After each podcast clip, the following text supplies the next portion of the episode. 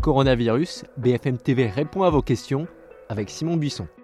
Hey, vous savez quoi? C'est le cinquième jour de confinement. Bonjour à tous, on vous accompagne avec tous les journalistes de BFM TV pour répondre à vos questions, à vos doutes et vous soutenir. Pour nous écrire sur les réseaux sociaux, vous utilisez le hashtag question BFM TV. Par mail, l'adresse c'est bfmtv et vous bfmtv.fr. On commence avec un point sur les autorisations de sortie. Vous le savez, beaucoup trop de gens continuent à se promener. Les autorités ont donc durci les conditions et renforcé les contrôles ce week-end. Vous ne pouvez pas prendre le train pour partir en famille ou en vacances. Les voyageurs doivent justifier du caractère professionnel de leur déplacement. Ça marche aussi si vous devez récupérer vos enfants ou venir en aide à une personne fragile. À Paris, les voies sur berge, rive gauche et rive droite sont interdites à tout rassemblement et tout déplacement. Idem sur l'esplanade des Invalides et le Champ de Mars. Dans le sud, l'ouest et le nord de la France, l'accès aux plages est totalement interdit.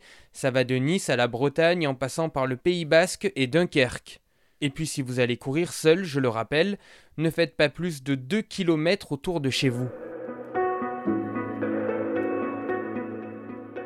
Dit justement nous dit J'ai pris un billet Paris-Lyon aller-retour, puis je demandais un remboursement suite au confinement à Paris. Oui, dit la SNCF a tout prévu. Pour les TGV et les intercités, vous pouvez demander l'annulation ou l'échange de vos billets sans frais jusqu'au départ de votre train sur le site ou l'application.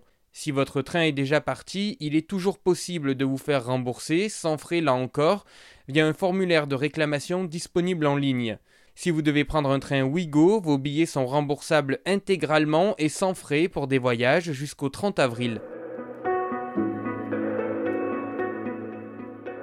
Une question de Paul maintenant. Je n'ai pas de machine à laver le linge. Est-ce que je peux me rendre à la laverie? Y a-t-il un risque d'être contaminé? Les laveries peuvent ouvrir. Selon l'Organisation mondiale de la santé, la durée de vie du Covid-19 est de 6 heures sur les vêtements, mais le virus se transmet majoritairement via les gouttelettes et le contact direct entre les humains. Par conséquent, il n'y a pas de risque à laver son linge dans une machine à laver publique.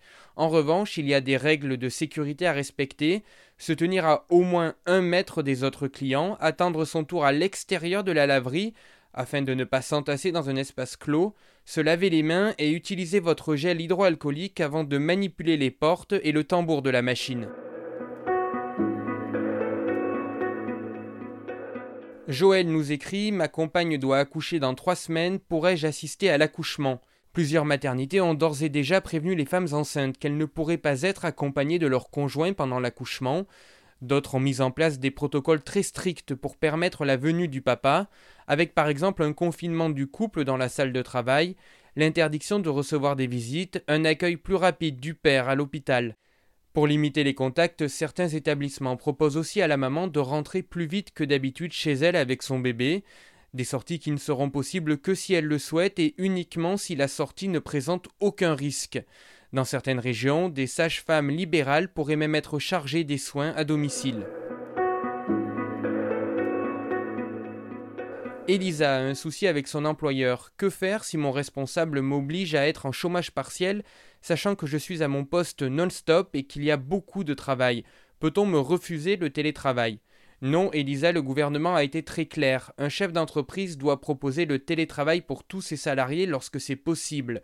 Les témoignages se multiplient concernant des abus, des patrons qui demandent aux salariés de poser leur congé, qui les obligent à se rendre sur leur lieu de travail, voire qui les licencient. Attention, il y a des règles très strictes à respecter.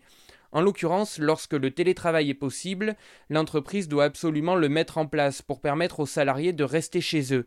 Et lorsque le télétravail n'est pas possible, l'entreprise doit assurer la sécurité de ses salariés en mettant à disposition du gel hydroalcoolique, en laissant les portes ouvertes ou en espaçant les postes de travail. Le chômage partiel n'est que le dernier recours. Il s'applique déjà pour 400 000 salariés. On poursuit avec les conséquences sociales et économiques avec Guilain. Je suis demandeur d'emploi en fin de droit. Avec le confinement, je crains de ne pas pouvoir retrouver du travail. Mes droits seront-ils prolongés? Alors rassurez-vous Guilain, oui, ils vont être prolongés d'un mois. La ministre du Travail, Muriel Pénicaud, l'a annoncé, toutes les personnes qui sont au chômage au mois de mars et qui arrivent en fin de droit auront droit à une indemnisation au mois d'avril du même montant que celle qu'elles ont perçue au début du mois. Et si la crise dure, le gouvernement pourrait prolonger encore cette mesure. Elle concerne pour l'instant entre 60 000 et 90 000 chômeurs. À noter, la réforme de l'assurance chômage qui prévoit de nouvelles règles sur l'indemnisation des demandeurs d'emploi est reportée au 1er septembre. Voilà, j'espère que ces réponses vous seront utiles. Un tout petit mot pour vous dire qu'on reçoit énormément de questions. Avec Charlotte, Candice, Mélanie, Maxime, on essaye de répondre à tous vos messages, même si ça peut prendre un petit peu de temps. En tout cas, s'il vous plaît, restez à la maison, même si nous sommes en week-end, et on se quitte comme chaque soir avec les applaudissements en hommage à nos personnels soignants.